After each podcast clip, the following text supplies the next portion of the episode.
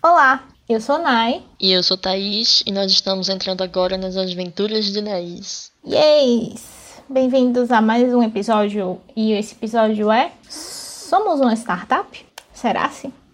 Hoje a gente vai falar um pouquinho do conceito de startup, de é, empresa, e a gente assistiu um, uma palestra do IED São Paulo, que é uma instituição que tem vários cursos de moda, de empreendedorismo em moda, e foi super interessante. A gente pensou que poderia dar um episódio legal.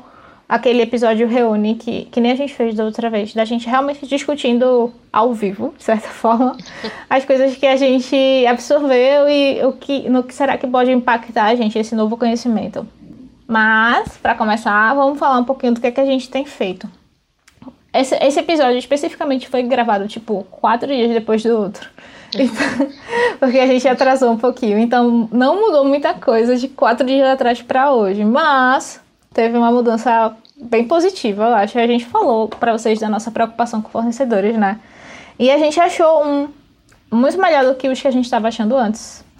Que é. Não, não tem, tipo, tudo que a gente quer mas eu acho que a nossa maior preocupação, praticamente, não, não, não 100% a maior preocupação, mas tipo, uma das maiores preocupações que a gente tinha em relação ao fornecimento, que era o valor do tecido acabar é, influenciando demais no valor do produto final, que isso é óbvio que vai acontecer. Uhum. Esse fornecedor consegue ter um produto de qualidade boa e com um preço um pouco mais abaixo do que a gente estava vendo na média.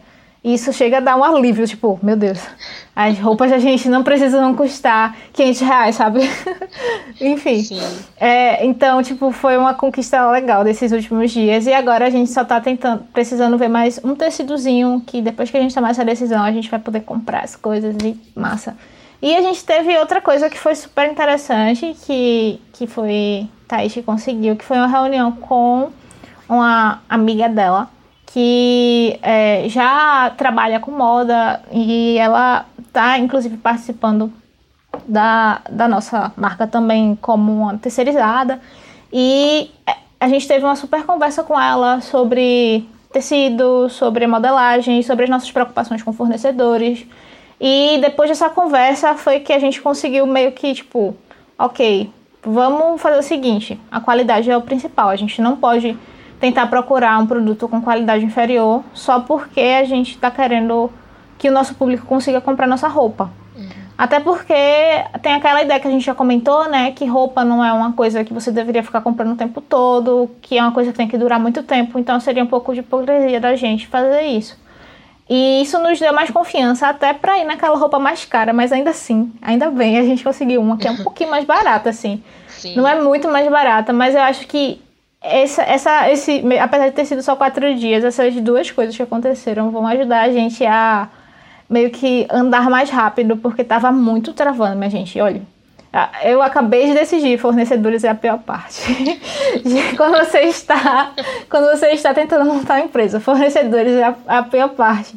E eu espero que no futuro vire uma boa. Eu acho que é muito porque a gente está no começo também, né? Mas a gente pretende conseguir fornecedores com que a gente se conecte, enfim.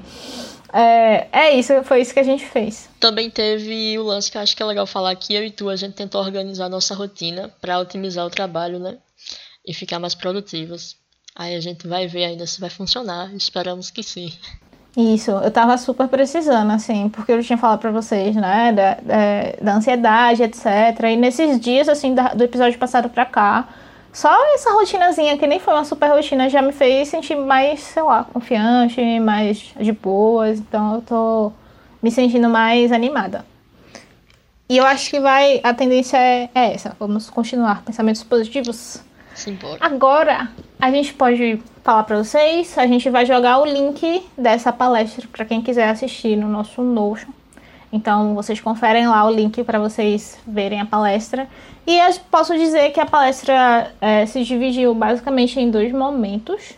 É, primeiro foi Leandro Queiroz, que ele trabalha na, na IED São Paulo, nos cursos de gestão de moda e o de startups de moda. E ele falou geral sobre a experiência dele, sobre o que é uma startup. E, para a gente foi muito interessante isso, por quê? Somos duas empreendedoras e é só isso que sabemos. A gente entende que a gente tem um, a gente tem um modelo de negócio, etc. Mas, tipo, o que, que a gente é? A gente quer ser uma grande empresa, uma média empresa, uma pequena empresa, uma startup? Porque a gente nunca parou para pensar muito sobre isso. Acho que a gente sempre imaginou que a gente fosse uma pequena ou microempresa, né, boy? Uhum, verdade. Mas, entendendo um pouco mais sobre startup, a gente também consegue ganhar novas visões. Então, vamos falar um pouquinho, resumindo o que foi que o Leandro Queiroz falou sobre startup. É, é um modelo de. É, acho que, tipo, um modelo de negócio na palavra certa, mas é uma instituição. Pronto. É uma instituição formada por, formada por, por pessoas para poder é, criar um negócio que tenha um caráter de inovação. E esse negócio ele vai sempre ter um nicho que ele vai agir, vai procurar um problema e ele quer solucionar esse problema de uma forma inovadora. Então, uma startup ela não tem um funcionamento, como é que a gente pode dizer, como aqueles organogramas de empresas bem grandes, assim, bem conservadoras, que tem lá o CEO, aí depois tem as sub-áreas, aí cada um tem um líder, como se fosse uma cascata, sabe? Que a parte de cima da pirâmide manda e o resto vai executando. É uma coisa mais feita por gente mesmo, tem muito uma relação de empatia com o público com que você está atuando e, principalmente, a startup, ela é de alto, é, uma, é um tipo de é, instituição que tem um alto risco, a princípio, no seu começo. E à medida que ela vai crescendo, escalonando e, e realmente crescendo, se desenvolvendo, ela vai tendo menos riscos. E uma startup, ela também precisa ser replicável. Pronto, acho que é isso que eu lembro. Uma coisa muito, muito importante sobre startup, que acho que é um, um ponto que talvez a gente divirja um pouquinho, é esse modelo Lean que eles usam para fazer as coisas. Por exemplo, eles usam processos de MVP, que é o mínimo produto viável, eu acho que é isso, que é um processo bem usado no design também, que é quando você usa as coisas mais baratas possíveis ao seu redor e mais práticas para fazer um produto em mais ou menos uma semana, sabe? Um produto mesmo. Não precisa ser o produto final, como ele deveria ser, mas é o suficiente para você fazer um teste. E a startup tem Sim. muito essa característica de poxa, eu acho que isso aqui vai ser uma boa solução, mas antes de criar o negócio, vamos botar para testar, vamos ter uma validação do público, vamos fazer uma pesquisa de mercado. Diferente de uma empresa que às vezes pode só começar com uma ideia de, ah, eu acho que isso aqui tá faltando, então vamos começar e, e começa a fazer, sabe? Então a startup tem muito essa coisa de realmente tentar se embasar em fatos. Não que empresas não possam fazer isso, até porque plano de negócio também é para isso, mas é de um jeito mais barato, de um jeito mais rápido, de um jeito mais direto. É uma startup realmente uma coisa mais rápida, que ela tenta pular processos e coisas muito longas para ir direto ao ponto, evitar algumas burocracias. Sim. E o Rafael Machuska, que faz parte da que não sei se é uma startup ainda, ou se um dia foi uma startup, é Machuska Mia. Startup. Foi uma startup, pronto. Matius Camia, que era para sapatos infantis, falou na segunda parte da palestra e foi mega interessante a fala dele. Acho que Thaís pode falar um pouquinho. Foi. Na verdade, assim, eu minha experiência escutando a parte dele foi eu ouvir várias coisas que estavam muito similares a que eu e Naya a gente está tentando fazer. É, como ela falou aí sobre a definição de startup, eles realmente definiram bem as coisas, sim, introduzindo, ele faz é, sapatos infantis, ele com a irmã, ele é especializado em administração e a irmã é designer de moda. E a base deles, da empresa, é, a principal é justamente esses profissionais bem, como é que eu posso dizer, bem graduados, bem especializados na, no que eles estão fazendo. E eles definiram muitas coisas assim de uma forma bem definida. Eles queriam fazer algo e-commerce, eles queriam atingir o Brasil. Eles fizeram a validação do público antes disso para saber se eles queriam ter algo regional ou se eles queriam atingir o Brasil todo. E eles queriam atingir o Brasil todo, então eles definiram que iam ter e-commerce. E eles quiseram mostrar algo já de com aparência, digamos assim, profissional desde o início, mesmo quando, com eles começando pequenos, né? É, deu a entender que para eles isso era um pouco mais simples, porque eles têm. Acho que eu creio né, que eles já tinham um capital bom para começar, mas ele deu dicas assim simples, né? Simplesmente comprar um domínio deixar as suas redes sociais arrumadinhas, bem assim. É que a pessoa consiga ver algo profissional naquilo que você está fazendo, sabe? E o que mais eu posso falar sobre?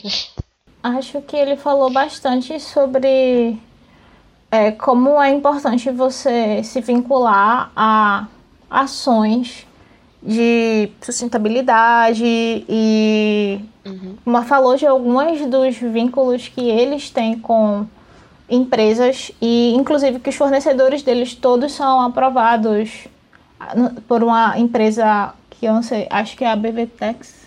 Isso, tem certificados da BVTEX e para eles isso é muito importante, sabe? Tipo, eles não querem só ser mais uma, eles querem se envolver no mundo pensando no futuro. E para eles, porque faz parte do perfil deles, do posicionamento deles, que devia fazer parte do posicionamento de todos. Sim. É, é, isso era uma coisa muito importante. Eles falaram também que eles estavam dentro de associações, não foi alguma coisa de associação de estilistas, alguma coisa assim. Isso era legal é, né? e, era, e eles deram muita importância ao networking, né? Porque eles chegaram onde chegaram por causa do networking, que eles são, se vocês pesquisarem a marca deles, tem bastante seguidores e eles estão dentro de outras marcas agora por causa desse crescimento. Eles vendem e em de marketplaces, né? É, isso. Não. Pronto. Ele falou muito sobre é, a parte de, sei lá, plano de negócio, fazer uma boa pesquisa de mercado, definir uhum. bem o posicionamento de mercado da, da sua empresa, a uhum. projeção e a viabilização dos investimentos, é, fazer a busca de fornecedores, que assim como nós, ele passou um bocado de perrengue. Foi, ele que disse que foi a coisa mais difícil, porque ele era uma empresa pequena, é a mesma coisa da gente, ele só tinha duas pessoas. E ele não poderia comprar de uma forma grande, porque ele não sabia se o produto ia ter a demanda, e mesmo se tivesse a demanda, eles não estariam sendo capazes de usar toda aquela matéria-prima para fazer o produto. Então eles tinham que ter uma previsão do que eles iriam vender, eles tinham que estimar bem qual seria a, o estoque inicial daquilo, porque qualquer erro eles perderiam dinheiro, e foi até um erro dele no início, porque ele estimou que um tipo de número de sapato ia vender mais que um, e na verdade foi ao contrário, esse foi o que vendeu menos e o que eles não esperavam esgotou e foi um erro de iniciante, mas que ele serviu de, de lição. Né? E é, acho que é uma coisa meio que, que praticamente todo empreendedor começando assim, pequeno, vai ter esse tipo de problema de achar fornecedor que sirva ao seu estoque inicial com um preço ok. Sim. É, tipo, principalmente se você ainda está entrando no mercado, eu acho que você vai passar por muitas coisas. Uma coisa mega interessante que ele falou que tem tudo a ver com o que a gente está fazendo agora é da capacidade de produção deles que como eles não têm uma indústria mesmo, eles não são a fábrica, digamos assim, mas eles terceirizam vários dos serviços deles. Para uhum. eles é muito mais fácil é, crescer de certa forma, porque existem outros fornecedores por aí e outros prestadores de serviço disponíveis para caso haja uma demanda maior, eles adicionarem mais um terceirizado na lista de, deles de, de parceiros, sabe? E isso é, é bem interessante porque você está estimulando é, a renda para esses terceirizados. Agora, claro que é de uma forma terceirizada, é, a gente falando um pouco sobre essa parte de terceirização, contratação, diferenças, vantagens e desvantagens, tanto para o trabalhador quanto para o contratador. Acho que a gente pode discutir um, um pouco sobre isso depois. Mas para ele especificamente, é muito prático, né? Você poder poxa, a minha produção está maior, mas só que o meu terceirizado só consegue produzir até essa quantidade para mim. Então vou contratar outro para complementar o que eu preciso. E ele tem essa flexibilidade de conseguir tanto diminuir como aumentar. Só que aí é, é o que eu digo que vem, né? Tipo, esse diminuir é triste, porque aquela pessoa tá contando com aquela renda todo mês, aí do nada você vai tirar um, esse fornecedor e, tipo, ele tinha um tempo de trabalho para você todo mês. E agora ele vai ter que arrumar alguém para suprir isso, assim. Isso é um, uma outra discussão que a gente pode ver para ter depois, uma discussão mais social mesmo. Mas é, essa flexibilidade para eles foi importante e, e é importante para crescer, para expandir e como a gente funciona agora é bem parecido com isso, né? Que a nossa ideia é justamente ter terceirização na parte da produção, enquanto a gente faz a parte mais interna. E agora acho que a gente pode começar a falar um pouquinho, conversar mesmo sobre o que, que a gente achou. E com base no nosso planejamento atual, o que é que a gente é, tá fazendo que parece estar tá certo, ou então o que é que a gente talvez está deixando de fazer e que, mesmo nesse planejamento acelerado, talvez seja importante ter essa, essa pequena parte também dentro do processo, sabe? Porque vocês lembram, né? Acho que faz mais ou menos umas três semanas a gente fez um planejamento para lançar a marca. E agora a gente ganhou uma nova visão aí que pode influenciar um pouquinho nisso. Uhum. Então, eu refleti muito um negócio que ele falou também, que foi sobre o início, né? Ele meio que combinou com a gente, porque ele falou que ele começou logo sem estar. Tá, o, o, como é que é? O bom é, não é inimigo do perfeito no início, não foi uma coisa assim que ele disse. Ele falou que tem muita gente, né, que ele conhece, que é empreendedor, que às vezes fica, eita, mas ainda podia estar tá melhor. Aí nunca lança a marca, Sim. porque tá sempre tentando melhorar e ajeitar alguma coisa. e sempre vai ter uma coisa para melhorar, né, minha gente? Sendo realistas. Uhum. Isso eu, eu trouxe muito pra gente, que a gente era muito assim, agora a gente tá mudando um pouco a mente. A gente mudou, tentando, não, bastante. Né? Não sei, eu tô tentando. não, mas tipo, comparado com como a gente tava em 2020, eu acho que a gente tá indo mais rápido do que a gente nunca foi, assim, em relação a essa é, marca. Verdade, verdade. Acho principalmente de 2018 pra cá. Sim. Foi bastante mudança. Aí isso fez eu refletir sobre realmente se vale, quer dizer, foi um, tá um pensamento confuso na minha mente isso ainda. Se vale a gente realmente comprar todo o nosso tecido, sabe? Gastar tudo, ou se vale primeiro a gente fazer primeiro o, os pilotos, ver primeiro como fica e depois comprar. Só que ao mesmo tempo eu tenho medo, tipo, de que a gente faça os pilotos, mostre, e aí tenha muita demanda, aí quando a gente for comprar não tem mais. Sim. Por conta do tipo de fornecedor que a gente está atrás também, né? Não é um é. fornecedor. É que vai ter sempre uma disponibilidade de estoque pra gente, porque não, é, não são os fabricantes dos tecidos. Isso, exatamente. Porque a gente não consegue comprar de fabricante de tecido porque é um grande volume e também não faria sentido para o nosso modelo de negócio, que é um modelo de negócio mais sobre encomenda mesmo, não é um negócio para ficar acumulando estoque, sabe? Uhum, isso. É, boy. Eu fiquei nisso assim de tipo, bora lá. Da, a gente, primeiro, o que a gente é, né? A gente é uma startup a gente é um, uma empresa normal? Como é que é? Como a gente, eu e Thaís, a gente vem da parte de design, eu acho que a gente já fazia algumas das coisas que ele fala que uma startup faz. Porque pra gente é uma coisa normal para ser feita em um, um processo de design. Né? Essa uhum. parte de pesquisa de público, pesquisa de mercado, é, validar a nossa ideia. Mas eu acho que o nível de validação deles, de uma startup, é muito mais embasado do que o que a gente faz. Porque o nosso ainda é um nível conceitual, né? De tipo, ah, as Sim. pessoas gostam disso, as pessoas querem isso.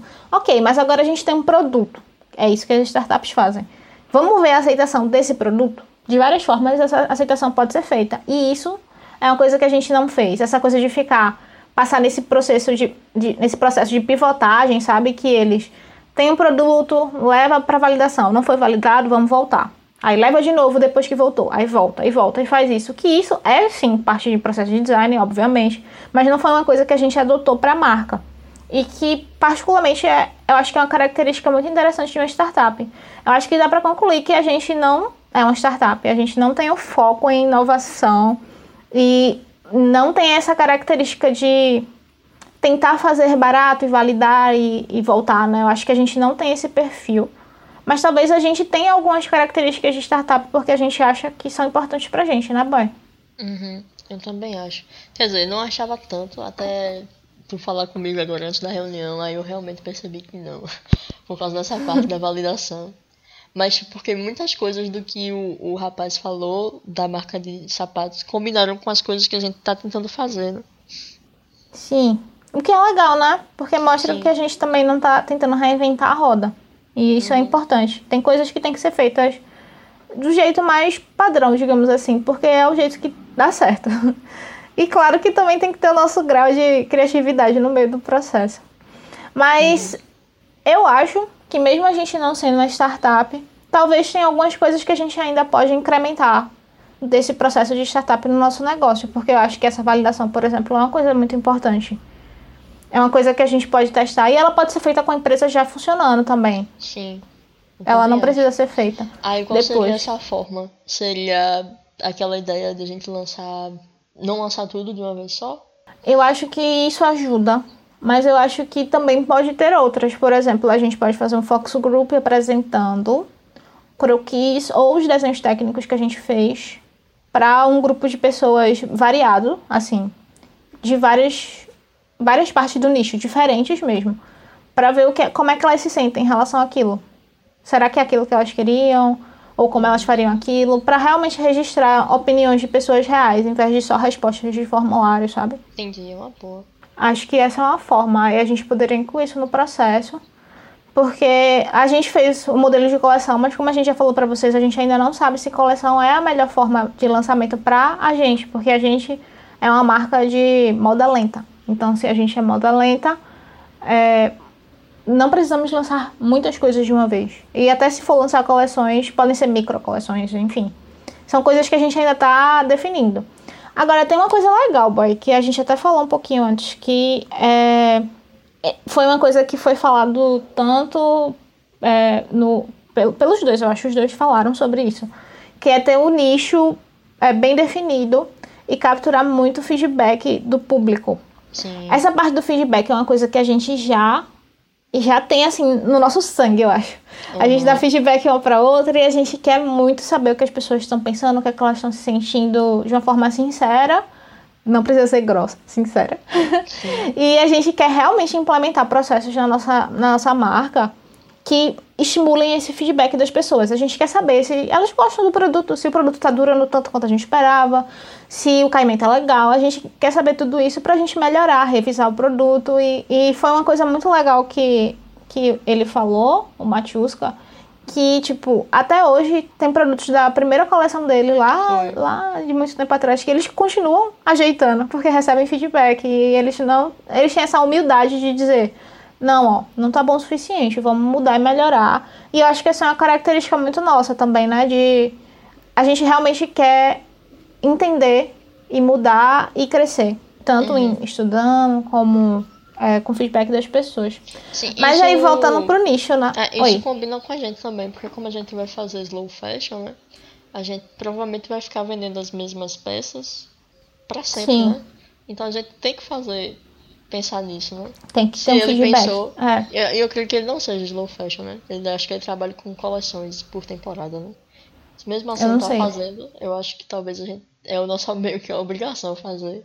É, eu não acho que seja fast fashion.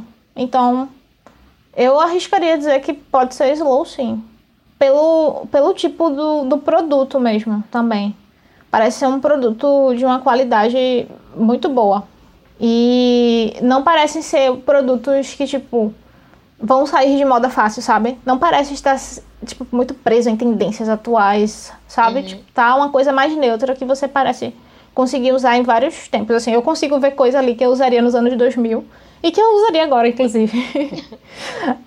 Aí, enfim, é, eu acho real. Que eu acho que é, no mínimo, nossa obrigação fazer isso. Eu concordo. E falando um pouco sobre nicho, você já conhece nosso público, né? Nosso público são de pessoas que gostam de K-pop, gostam de anime. Só que vendo todo esse diálogo, eu comecei a me perguntar: será que o nosso público não tá muito amplo? Tipo assim, não é muito amplo, é um nicho, né? É um nicho Sim. de pessoas que gostam de cultura asiática. Mas cultura asiática tem tantas vertentes, né? Por exemplo, as pessoas que adoram K-drama vão gostar de um estilo de roupa. E as pessoas que adoram animes de garota mágica vão gostar mais de outro estilo, que pode até ter um meio termo entre eles, mas parece que você talvez não consiga agradar nenhum nem outro o suficiente, sabe? Uhum. E talvez não quer dizer que a gente não possa trabalhar com esse público, porque faz parte do que a gente quer, óbvio, que é incluir mais e mais uh, pessoas que a gente não acha que são contempladas pela moda nacional do jeito que elas deveriam que poderiam ser se outras marcas começassem a dar um pouco mais de atenção para esse público. Mas a gente poderia começar fechando em um público que a gente atua mais, que provavelmente seria o de K-pop mesmo, que também vê animes, óbvio, mas é, mas que gosta de dançar e que gosta de, de ouvir música coreana. E aos poucos trazer micro coleções ou, ou conseguir, quando a gente crescer, trazer um outro micro nicho. Que tudo faz parte de um grande nicho, no fim das contas, né? E agregando um grupo de cada vez com base nas necessidades que a gente sente que as pessoas ao nosso redor têm, sabe? Uhum. Foi, foi uma coisa que eu fiquei refletindo depois desse vídeo, porque é muito difícil agradar todo mundo. Nem existe isso, inclusive. É. Você, quando você está agradando alguém, tem alguém desagradado em algum lugar. Mas se a gente tentar agradar, de certa forma, agradar nem a palavra, né? Mas fazer com que pessoas de um nicho mais específico, que, que entre si tem uma mentalidade um pouco mais parecida, se interessem pela nossa marca, a gente pode ao pouco, aos poucos tentar trazer outros nichos também, mas deixar o nosso nicho principal, esse nicho X aqui. Aí, enfim, isso mudaria um pouco várias coisas que a gente decidiu, né? Porque a nossa uhum. marca, como a gente falou, tem aquela coisa da persona que gosta muito disso, muito daquilo, e é, a nossa persona, ela gosta de tudo isso do nicho. É. eu acho que eu acho que é muito válido isso, boy. Principalmente porque por causa do que ele falou, né? Você faz e depois você vai melhorando, deixando do jeito que você imagina. E não sei, talvez fosse, é como tu disse, é muito difícil a gente fazer isso logo de cara. Acho que é impossível, talvez, a gente fazer isso de cara. Acho que realmente é. vale a gente repensar essa parte do nicho mesmo. E pra gente, eu acho que o nicho de K-pop sempre foi o principal, mas a gente nunca tirou os outros. Tanto que quando a gente tá fazendo é, algum desenho, a gente tenta não pensar só no, no, no nicho de K-pop, sabe? Uhum. Então, quando você gira nossa coleção, ela tem bastante cara, assim, de K-pop, mas você poderia facilmente encontrar essa mesma coleção, pessoas usando isso em Harajuku, sei lá, sabe? Não é uma uhum. coisa tão 100% K-pop, mas dá pra dizer que é tipo 90. é, acho é, como as peças elas são meio versáteis, né? acho que vai depender todo do contexto que você vai usar elas. Isso. Eu acho, porque elas são meio básicas, né? Uhum. Aquele básico que não é tão básico assim. Sim. Pois é, então acho que é isso, boy. A gente precisa focar nosso nicho mais ainda e talvez fazer um planejamento com base no, no acho que na necessidade mesmo dos próximos nichos para atingir. Por exemplo, acho que um nicho que é muito grande e que não tem tanta tanta. não é tão contemplado assim na moda nacional. Talvez seja o dessa moda kawaii, né? Que tá dentro do mundo do anime. Só que normalmente meninas e, e alguns meninos é, gostam mais. Não é tipo, você não pode dizer que as pessoas que gostam de anime de uma forma geral gostam dessa moda kawaii, garota mágica, etc. Uhum. Mas que é um público que a gente sabe que é grande também, né? Sim. Não tão grande quanto K-pop, nem se compara. Mas é, um, é muito mais difícil você achar roupas fofinhas, é, é. sei lá, na C&A, sabe? E aí quando tem Você é faz caro, suas né? composições. Né? Porque o tipo dessas roupas, elas têm mais detalhes, né? Elas têm mais... São mais complexas, não sei, tem muitos detalhes assim, fofinhos. Aí acaba deixando a roupa bem mais cara, às vezes até cara de um preço que não era pra ser tão caro assim. e eu não sou muito conectada ao que é errado, eu tenho que mudar isso, já que eu quero estar na internet com a minha marca, então eu tenho que virar uma pessoa mais conectada. Eu não vejo muita roupa mesmo, do tipo kawaii pra vender, eu vejo mais acessório, que deve ser mais fácil de fazer também, né? Isso, e acessório ajuda muito a completar um look também. Porque acho que também tem a preocupação das pessoas de também não quererem usar nada demais, né? Tipo, uhum. em Harajuku você usar roupa é uma coisa, aqui é outra. Tem gente que não tá nem aí para ninguém e que usa o que quer, e eu admiro muito essas pessoas. Mas tem gente que tem o direito de querer se expressar de uma forma um pouco mais sutil também, porque simplesmente não, não gosta também. Tipo, sei lá, acho que cada um tem o seu jeito, né? E a gente tá aqui para tentar ajudar um pouco a pessoa a mostrar o jeito dela. É, tem gente também que nem pode, né? Que trabalha numa instituição que não é tão de boas em relação à, roupa que você usa quando tá lá, o que é meio zoado, né? Aquele pessoal é. indo no, no verão trabalhando de, de, de roupa completa, de, de. Como é que é? Nossa, eu acho Esqueci horrível. O nome terno. Caramba, pô. É eu um acho absurdo. terrível. Eu tô com calor só de pensar nisso. Sim. eu realmente tô com calor. É, então acho que é isso, né, boy? Então, decisões que a gente tomou. A gente precisa avaliar um pouco nossa coleção antes de botar para produzir, uhum. fazendo um grupo focus com pessoas mais diferentes do nicho. A gente vai fechar o nosso nicho mais para K-pop agora e fazer depois uma ordem de nichos que a gente quer incluir para ir trazendo no ritmo que a gente conseguir trazer. Uhum. Uh, e a gente talvez tenha que adiar um pouco a data da, de lançamento da coleção, da marca em si, né? Que é dia 26 de novembro para dezembro, para que essa etapa dessa validação que a gente vai fazer, que a gente já pode tentar adiantar para a semana que vem, é, ela tenha mais tempo para corrigir coisas e mudar coisas, né? Antes de lançar e fazer a, os, as primeiras etapas. Sim. Eu acho que, tipo, talvez uns 15 dias a mais, por garantia, a gente pode esperar para poder ter um, um produto mais robusto mesmo. Uhum. E agora? Isso mudou uma coisa muito importante na nossa coleção, esse nicho, né, boy? Chega a dói no meu coração isso. A nossa coleção tava tão bonita. Com os kanjis em japonês. ah. Hip in peace, como falava meu amigo. Hip in peace. Ai, meu Deus. A gente tava em muita dúvida no começo. Se a gente colocaria ideogramas japoneses, coreanos, etc. E a gente tinha decidido japonês porque, esteticamente, é muito massa de ver. Os coreanos também são bem bonitos, sabe? Mas para o desenho da nossa coleção, os japoneses pareciam se encaixar muito mais. Por uma questão de, de perfil mesmo, como eu disse para vocês, né? A coleção podia ser usada em Harajuku, por exemplo. Só uhum. que, se a gente está trabalhando com um público coreano, a gente, coreano não, né? Meu Deus. Ó, um público que gosta mais da cultura coreana, não faz sentido pra gente trazer coisas japonesas agora, mesmo sabendo que muita gente gosta. Sim. Mas, enfim, a gente vai ter que realmente rever isso. E não rever só os símbolos que a gente vai botar, mas rever o encaixe disso tudo. Porque eu acho que existe uma cultura de uso de ideograma japonês muito mais forte na moda do que de coreano. Uhum. Sabe? É verdade. A gente já viu muita coleção na Renner com isso, na C&A, em empresas maiores. E claro que também se usa, obviamente, até porque os ideogramas coreanos são muito fofinhos. E deve dar pra fazer um milhão de coisas lindas com eles. E a, ah, também por causa. Porque a moda japonesa é muito famosa, assim, em relação. em grande escala, né? Sim. No, no mundo rico e, e, e, louco lá da moda e tal, dos grandes desfiles. A moda japonesa é muito renomada. Acho também por isso, né? Sim. E muito achismo da minha parte agora. Muito mesmo. Mas os ideogramas coreanos são muito mais simples. Sim. E isso faz com que, aos olhos de uma pessoa que não entende, pareçam muito similares.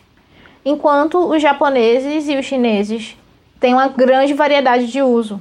Então, uhum. para uso estético, você tem mais opções de escolher. Agora, a gente não ia só pegar os negócios e jogar na roupa para ficar esteticamente legal. Como essa coleção vai ser o debut, a gente.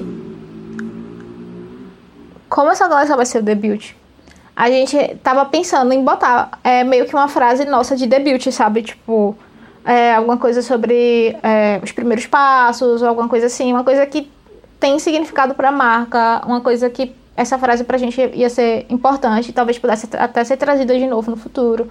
E eu também, não sei se eu falei aqui, né, mas eu tô estudando japonês, então eu tô aprendendo kanjis e etc. E é, pra mim seria muito mais fácil poder fazer as coisas. Enfim. Mas é isso, minha gente. É, deu pra ver que essa palestra não foi, tipo, muito longa, foi uma hora e meia, mais ou menos, né? Uhum. Mas eu acho que ela trouxe muita, muitas pequenas coisas pra gente que foram importantes para o nosso olhar mesmo. Principalmente agora que a gente tá a ponto de lançar a marca e começar os, os primeiros passos da nossa produção. Pra gente é, é muito importante perceber algumas coisas. E a gente não tem medo de perceber e de ver, eita, isso aqui tá errado, ah, isso aqui podia ter sido feito melhor. Agora a gente tem aquela regra, né, Thaís? Que tu mesma falou, ah, a gente melhorou e tal.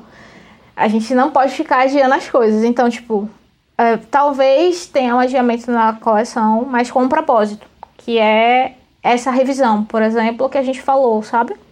Enfim. É, tu acha que tem mais alguma coisa, boy, que a gente pode pegar de aprendizado?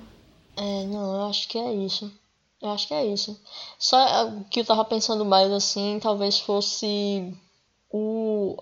Como é que eu posso dizer? Tanto do que o rapaz falou hoje, tanto da conversa que a gente teve com a, com a moça que eu chamei, é, sobre a, o número das peças, né? Da coleção. Não sei mais se é, é bom pra gente.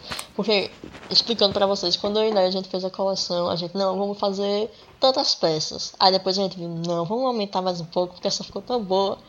Só que aí a gente tá vendo agora os preços de ter aumentado a coleção pro início. E eu tô agora com medo de que isso não seja viável. Tem uma peça que até Nai falou que se a gente tirasse ela, já tiraria um tipo de tecido, sabe? Aí já isso. meio que seria uma preocupação a menos. Acho que talvez a gente tenha que rever isso com dor no coração. Também. É, e ao mesmo tempo, essa peça era uma peça mais acessível. Isso. Então, pra gente era importante ter essa peça, porque era uma t-shirt. E é a única coisa que vai usar malha de algodão, é a t-shirt, porque o resto da coleção vai usar outro tipo de algodão. E ou a gente, enfim, como a gente já mencionou, né? A escolha do, dos tecidos é muito importante, porque a cada tecido a mais é um frete a mais, é um desconto a menos, né? Porque se você fizer tudo com tecido só, você ganha mais desconto na hora da compra. E todas essas coisas que estão envolvidas, trabalhar com muito tecido no começo é uma armadilha total. Uhum. Então, pra gente poder usar, sei lá, dois tecidos diferentes seria o ideal. Três no máximo. E acho que é nisso que a gente tá agora, em três, né? A gente já foi cortando, assim, eram quatro, aí foi pra três, a gente quer ir pra dois. Mas ao mesmo tempo, uma t-shirt é fundamental, né? T-shirt. Especialmente porque a gente não quer fazer só roupa feminina. A gente também quer fazer é, coisas pra, pra qualquer pessoa usar. E, inclusive, as nossas roupas podem ser usadas por qualquer pessoa. A gente fala feminina pela convenção mesmo. Mas eu acho que a gente até vai ter esse momento de rever a nossa fala, o nosso diálogo e, consequentemente, nossas modelagens, porque moda não deveria ter gênero. Isso. Moda precisa ter só uma identificação, e essa identificação independe de gênero. Uhum. Então, é, a, a roupa que a gente achava que era mais normal e mais comum para todos usarem, que era t-shirt, é uma que a gente talvez não envolva mais na coleção. Mas é só talvez, tá? A gente vai, talvez, passando por essa fase de aprovação, né, por exemplo, a gente tenha um feedback totalmente diferente, que na verdade vale mais a pena manter ela do que outra coisa, é. sabe? Então, se for o caso, a gente vai realmente passar para esse momento para refletir junto com outras pessoas. Inclusive, ó, se você está ouvindo a gente aí há tempo e quiser participar desse focus group com a gente, é só entrar em contato, mandar inbox. Se você fizer parte do público, né, que agora são fãs de música coreana, Acho que dorama pode ser também. Acho que é, né, boy? Tipo, Isso. Acho que roupa de dorama e roupa de K-pop é muito diferente ainda. Mas eu acho uhum. que tem muita convergência também. Porque às vezes você gosta muito de K-pop, mas na verdade no dia a dia você gosta muito mais das roupas de dorama, sabe? Então, eu acho que não é um público muito separado. É. E mesmo que se talvez você não possa, mas você conhece uma pessoa que não necessariamente conhece a gente, não é necessário conhecer a gente. Talvez até melhor. De preferência não conhecer a gente. Que não é. conheça a gente. Se você tiver alguém para indicar que tenha disponibilidade para participar, a gente fica agradecida também. Sim. Muito obrigada por participar da nossa EP Reunião hoje com a gente. Inclusive, lembrem-se que o podcast está sempre aberto para receber opiniões, receber convidados. Se você tem alguma coisa para adicionar e vocês parem e olham, eita, meu Deus, olha a decisão que essas meninas tomarem. Peraí, que tá tudo errado. Vou falar com elas. Venha fale com a gente, que a gente está muito aberto a ouvir o que vocês têm a dizer, que a gente está é, realmente sempre disposta a, a, saber o que as pessoas têm a dizer sobre a gente e para nós. Uhum. Então, Fiquem à vontade para compartilhar com a gente. E é isso aí, minha gente. Até a semana que vem. Ah, Falou. peraí. Uh, uh. Falta o que a gente vai fazer na próxima semana, né? Eita. Falta. Falta isso. É tu, boy. Fala aí. Eu? O que a gente vai fazer na próxima semana? Organizar isso aí do Fox Group, a gente já decidiu agora. Isso. Vamos fazer isso. É, Plano de marketing, né? Acho é, que já tá na, na, que... na hora. Oi? O plano de marketing já tá na hora, né? De isso, estruturar mais ele um e pouco. eu acho que talvez agora a gente tem que terminar logo de vez essa identidade visual, né? Já tá bom, né? Ah, sim, porque agora ela já tá coisada, só falta deixar tudo bonitinho e arrumado, né? É, Vamos falta arrumar esse pouquíssima coisa, negócio. tipo, pouca mesmo. Só pra. Pá. Nós. É, é isso, né? Tem nós. mais alguma coisa? Organizar o, o material pro Focus Group, né? É. É isto. Acho que tem ainda. É, a facção, que ainda Hum. precisa fechar. Isso. As modelagens que a gente pediu pra Clara ir adiantando a parte dela lá, né? Uhum. E, e os tecidos pra pilotagem especificamente. Uhum. Porque a gente tem que ver essa decisão dessa, dessa ideia que tu teve, né? De, poxa, será que a gente deveria comprar todo o tecido agora? Porque a gente tem uma expectativa de venda que nem é muito alta. Mas como a gente falou pra vocês, comprar num volume pequeno pode ser ruim, mas também pode ser bom, porque se der errado, perdeu pouco. É. Então a gente acha que tem que rever os volumes que a gente quer comprar e comprar o suficiente para pilotagem essa semana que vem sem falta. Isso. Ah, os desenhos técnicos estão prontos, né? Uhum. Pronto. Aí é mandar ele pra, pra Clara. Tá bueno. Agora. Agora sim. Falou, gente. Boas, Tchauzinho. boas tardes, noites, dias, a hora que você estiver escutando. Adeus. Beijos.